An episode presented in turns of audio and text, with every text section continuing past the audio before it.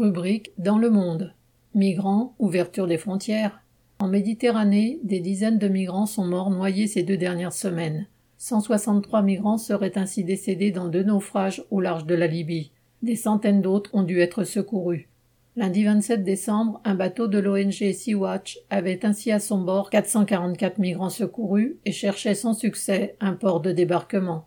En mer Égée, les gardes-côtes grecs ont repêché 30 corps au cours de la semaine de Noël. Les victimes proviennent de Turquie, où vivent 4 millions de réfugiés syriens, que le durcissement de la politique migratoire grecque oblige à emprunter des routes plus périlleuses pour gagner l'Europe. Le Haut Commissariat aux réfugiés, HCR, estime que, entre janvier et novembre 2021, 2561 personnes sont mortes ou ont disparu en mer en tentant de rejoindre l'Europe.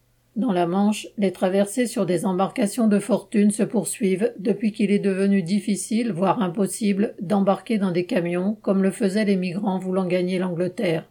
Le 24 novembre, 27 d'entre eux sont morts lors d'un naufrage pendant lequel les autorités françaises et britanniques ont refusé les secours. À Calais, les migrants sont harcelés sans relâche, leurs tentes et leurs effets personnels sont détruits par la police. À la frontière entre la Biélorussie et la Pologne, des milliers de migrants espérant pouvoir entrer dans l'Union européenne, UE, continuent de camper dans des conditions extrêmement précaires dans la entre guillemets jungle, située dans la forêt frontalière, dans un froid glacial, sans abri ni accès à l'eau potable, parfois de surcroît battus par la police. L'UE qui fustige le régime biélorusse occulte ses propres responsabilités et donne son aval au gouvernement polonais pour qu'il repousse les migrants. De même, les gouvernements européens n'ont pas de mots assez durs contre les passeurs. Mais ces passeurs n'existent que parce que les frontières sont devenues difficiles, voire impossibles à franchir. Les désigner permet au gouvernement de se dédouaner de leur politique criminelle.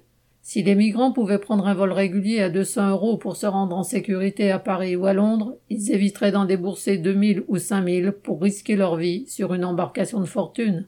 Alors les seuls responsables de la situation dramatique dans laquelle sont plongés les migrants et de la mort de milliers d'entre eux sont les gouvernements européens, ceux des pays les plus riches au premier chef.